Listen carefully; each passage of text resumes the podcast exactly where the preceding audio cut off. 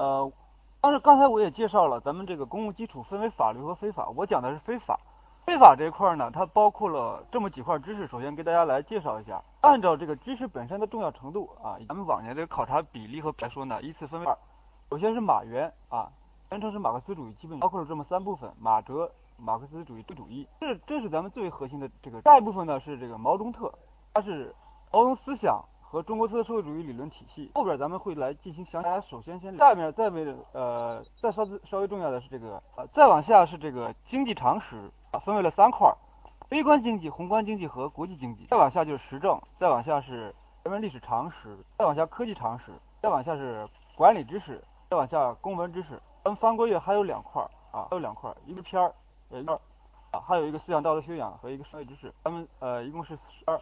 其中呢，这个马哲和毛中特是最核心的、最核心的，考察的频率非常大。咱们再翻译，来来来继续，断断续续是吗？这声音现在好吗？现在好一点了吗？还是断断续续吗？啊，那我就把这个呃麦贴近一点啊，刚才呃离得太远。啊，首先来看马原部分啊，马原部分他刚才也说了是吧？包括了马哲、马正经和科学社会主义，其中马哲是最为核心和重点的，马正经是其次。非社会主义呢，基本不考，所以说咱们只看马哲和马正经。马哲呢，咱们从这个题型上来说，它多考察理解性的题目。大家来看这道题，比方说来说，列六国者，六国也，非秦也，是吧？独秦者，秦也，非天下也。这句话体现了什么样的哲学原理啊？它经常是这样来考，给你一句名言警句，或者说一个历史呃一个故事，问你反映了一个什么样的哲学原理啊？这是一个常常用的伎俩。这个题咱们很明显就能看出来，这是体现了内因和外因，对吧？它是不是在强调内因呢？内因是事物发展的依据啊，在马哲里边是第一位的作用啊啊，对，呃，可以说是动力。外因呢是条件，对吧？那接下来就是外因通过内因起作用，内外因相互转化啊，这是咱们这个这外因这块的原啊。马哲他经常就是这么来考你，你比方说还有内外因这块的，经经常咱们习主席说。务必先腐而后重生。一个东一个东西，你想生虫子，你肯定先腐烂了。那它是不是也在强调啊内因的？你比方说再说这句话，孟母三迁，孟母三迁是不是强调环境对教育的强调外因的啊？再往下来说，哎，你先别翻页啊，咱们再往下来说，这是咱们常考的是这种嗯理解性的，当然了也会考一些这种记忆性。然后我是呃我说这个题，大家有会的吗？啊，唯物辩证法的实质和核心是什么呢？什么呢？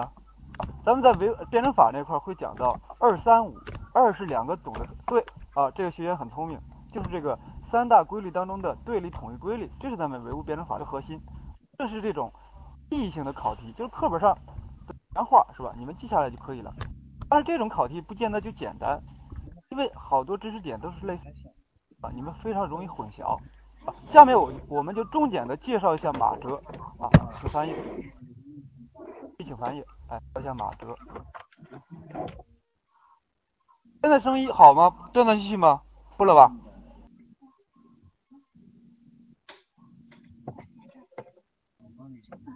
哦，好，咱们 PPT 请翻译啊，翻一下页啊。咱们马哲呢，咱们马哲呢，分为了五部分。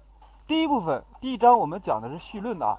基本上讲了一下哲学的内涵，你包括这里有一些知识点，呃，世界观方法论啊，哲学和世界观的关系，或者说哲学与具体科学之间的关系。第二个就是最重要的是哲学的基本问题啊，这个是呃有一个第一性的问题，有一个统一性的问题，我后面会给大家展开来讲一些。还有一个呢就是马哲的特点啊，对对对，最后存在的关系问题。这是第一章绪论，第二章叫做唯物论啊，第三章叫辩证法，第四章认识论，第五章唯物史观。唯物论这里边讲的是何为物质啊，再讲一下何为意识，最后讲一下两者的关系，再讲一下方法论，再讲一下一个原理，就是世界的物质统一。第三章辩证法是马呃马哲啊当中的核心。辩证法包括了二三五，二是两个总的特征，就是对的普遍联系和永恒的发展两个总的特征。三是三大规律啊，对立统一、否定之否定和质量互变规律中三大规律又作为重点。五对范畴呢，咱们就。呃，不说了一会儿再讲。第四章叫做认识论，认识论讲什么东西啊？有有多少考点呢？有什么是实践啊？实践的基本特征，什么是认识？还有认识的两次飞跃是吧？第一次是从感性认识到理性认识，第二次第二次是这个从这个到实践啊，有的学员说可以讲一下，给讲一下题型吗。呃，我再回过去倒两句啊，往回倒两句。打折这一块儿有两种考察形式，第一种是考察你那，比方说给你呃一个名言警句，问你反映一个什么样的哲学原理。第一种就是实际性的啊，就是课本上的话，但是实际性的呢不一定就简单啊。这个你聊好，咱们还接着咱们这个话茬来说。好，认识的两次飞跃啊，刚才说了对吧？再来就是讲一下什么叫真理，什么叫价值，讲的那知识点。第五章呢就是唯物史观，这个唯物史观又被称为马克思的两大发现之一，一个是唯物史观，一个是剩余价值规律啊。啊，唯物史观这里讲了一下历史观的基本问题，再讲了一下呃社会的基本规律，这两个大家应该都很非常的清楚，就生产力生产关系、经济基础与上层建筑。再往下就是一个动力的系统，比方说根本动力就是那个社会基本矛盾，就是那个构成的矛盾是根本动力，然后直接动力就是革命啊，这个还有一个重要动力是改革。咱们往下来翻一翻一张，啊，这里呢我们呃还是有点卡对吧？这个可能它这个麦不太好。这里呢，我是希望啊，在这个次咱们讲座不呃不仅是介绍一下，都有啊拿出一个知识点来详细的讲。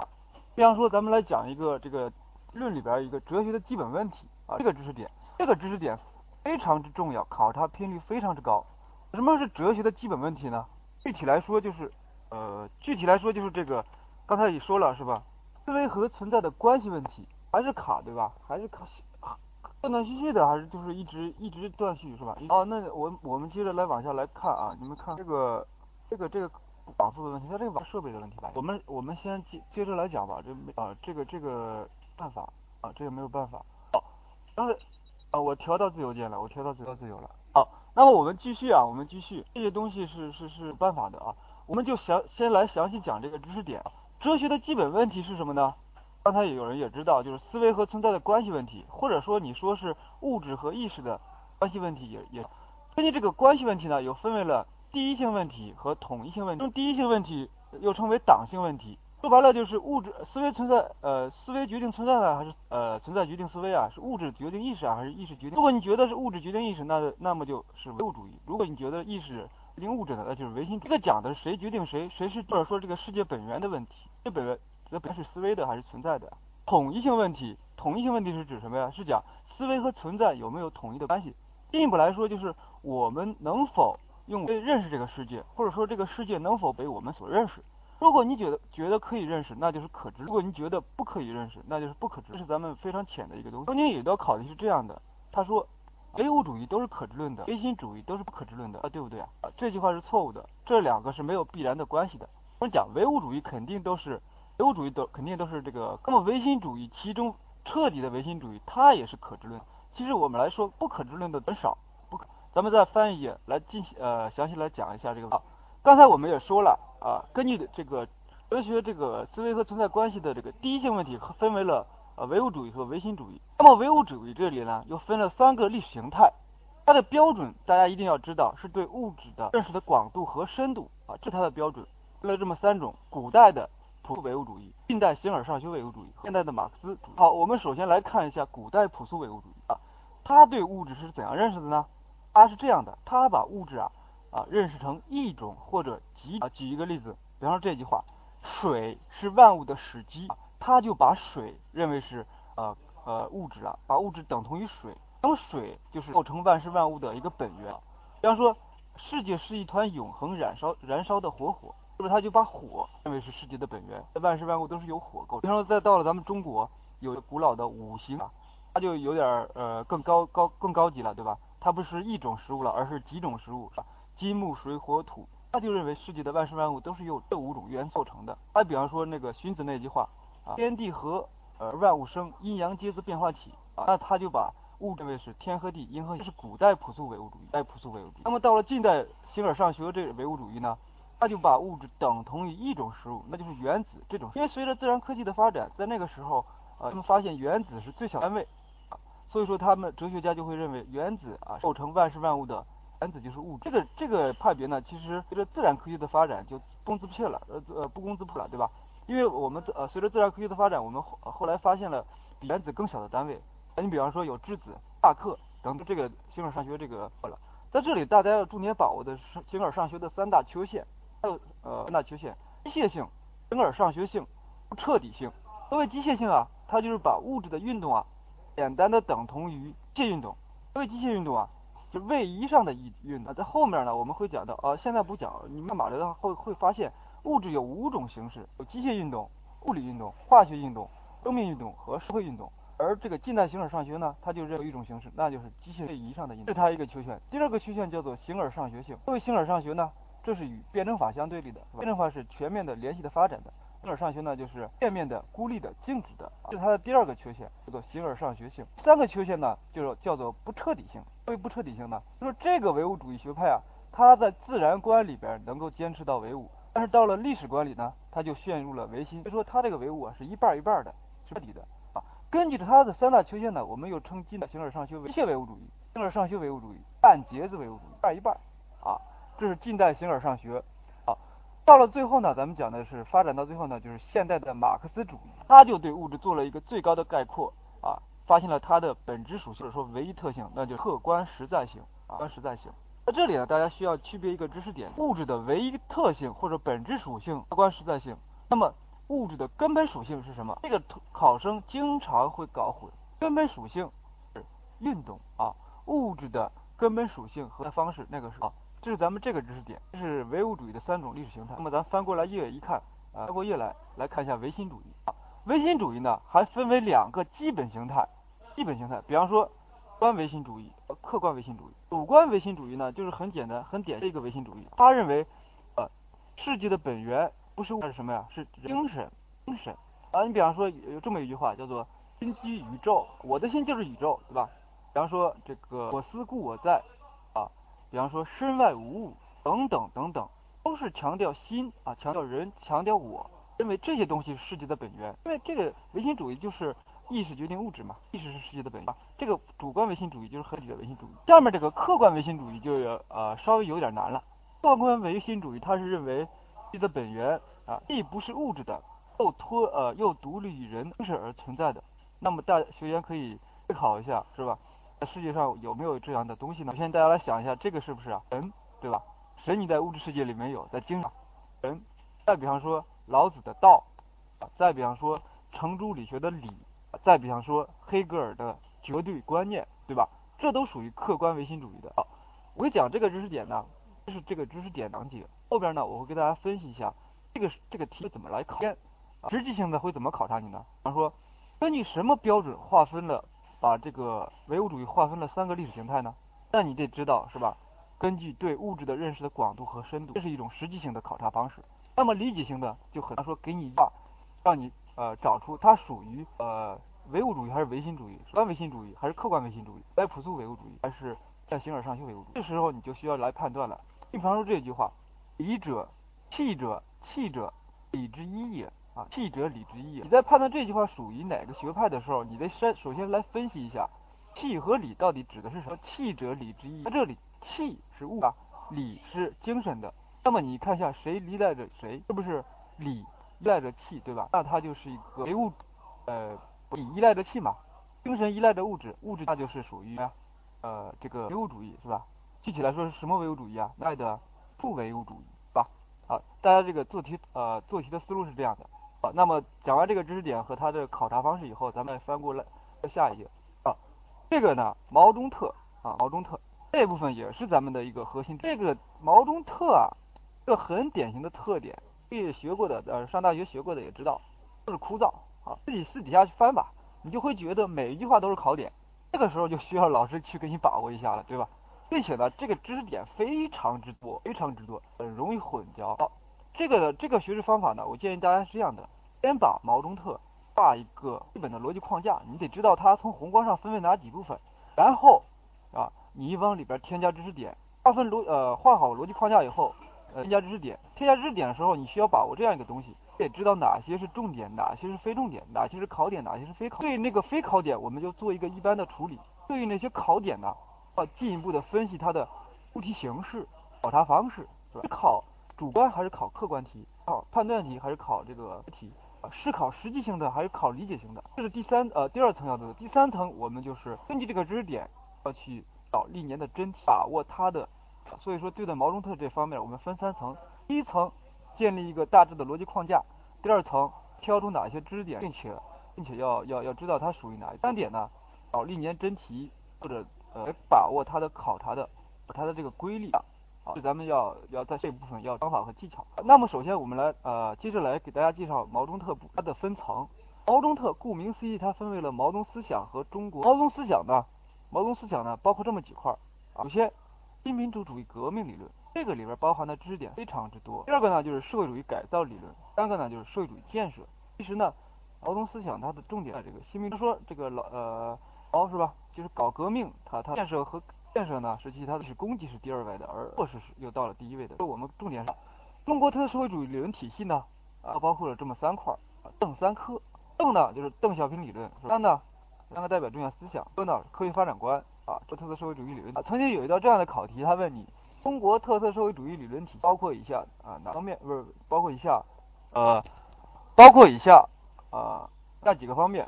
现在好一点了吗？还是很小吗？啊，比方说中国特色社会主义理论体系包括什么？A. 毛泽东思想，B. 邓小平理论，B. 三个代表重要思想，D. 科学发展观。这时候你们一定要记住，不要选毛泽东思想，不要选毛泽东思想，这两个是平行的，而包含关系。好，接着往下来看。中国特色社会主义理论体系啊，它具体的内容怎么包含的？首先，包含了邓小平的四大理论，都有什么呀？社会主义本质理论、社会主义初级阶段理论、社会主义改革开放理论一社会主义市场经济理论啊，这是邓小平的四大理论。讲完这个以后，会讲五位一体啊，中国特色社会主义的哪五位呢？经济是吧？政治、文化、社会以及八大新加了一个生态。最后会讲外部条件，外部条件包括这么说：祖国的统一力，再来是这个对外战略、外交政策，再一个就是这个领导力量和依靠力量。这是咱们中国特色社会主义理论，重点在哪儿啊？重点首先是邓小平的四大理论。今年肯定是考点，因为今年是邓小平呃诞辰呃一周年嘛，对吧？咱们央视为此还还还拍了一部纪录片，对吧？历史转折中的邓呃，所以说邓小平的四大理论是大家重点把握的。五位一体当中，大家重点把握经济，就剩下那四位，稍微来说就不太。最后一个部分那个外部条件啊，大家做一个一般处理的啊，那个不是特别重，只有一块内容，那就是党建那块，党建党的建设那块稍微有点重要。这是咱们毛中特部分的这么一个介绍啊，那么咱们把 PPT 再翻到下一页啊，再往下介绍的就是这个经济知识，咱们公鸡包含无所不包啊，大家发现了吧？相当于一个小的百科全书，对吧？啊，咱们看一下经济。经济呢，它分三大块，第一块叫做微观经济，第二块叫做宏观经济，第三块叫做国际经济啊。其中重点在微观经济和宏观经济这里啊，在这里，微观经济又包括这么三块啊。第一块叫做供需理论啊，供给与需求理论，这是一个重点知识。再往下就是市场类型，再往下就是市场的外部性。微观经济这里的重点是在一个供需理论，再往下宏观经济，宏观经济呢，呃，分分为这么几块。经济指标，第二部分呢叫做失业和通货膨胀，第三部分叫做宏观调控。宏观经济的重点在哪儿啊？就这个第三部分宏观调控。在这里有必要给大家稍微称开一下，宏观调控咱们呃从最外边一层来说，它分这么三块儿，呃经济手段、法律手段啊以及这个行政手段。其中最主要的手段是经济手段，经济手段呢又分为了这么几块儿，了经济计划啊。规划，比方说咱们每年的五年规经济呃政策，经济政策里边包括了咱们，不包括了咱们非常熟悉的就是，首先是财政政策，再是货币政策，再来一个就是收入分配政策。咱们重点是在财政政策、货币政策这两个差非常之多，是咱们这个宏观经济。再往下国际经济呢，国际经济这里其实大家主要把握那个汇率，首先你要明白我们现在的汇率制度是什么，有管理的。重汇率，汇率的标价法分为了直接标价法和间接标标价法，是吧？重点是在哪儿？最后边一个叫汇的，首先进出口之间的，比方说我们这个人民币升值会一直还是呃有大出口啊，大家去搞清楚的。还有汇率与物价之间的关系，咱们这个经济知识这块的啊，重点是放到啊微观经济的方理论，宏观经济的宏观调控里边的财政政策和货币政策，国际政治这里大家只需要了解汇率就可以了。咱们下再往下翻页。再往下就是实施政治啊，实施政治，实一谈到实政这块儿啊，永远绕不开的就是第一个十八大报告啊，这个东西大家别觉得这个是呃非常老的东西了，但是这个东西是呃常考常新的，什么时候出都不为过啊，因为怎么什么呀？十八大说白了是咱们五年的。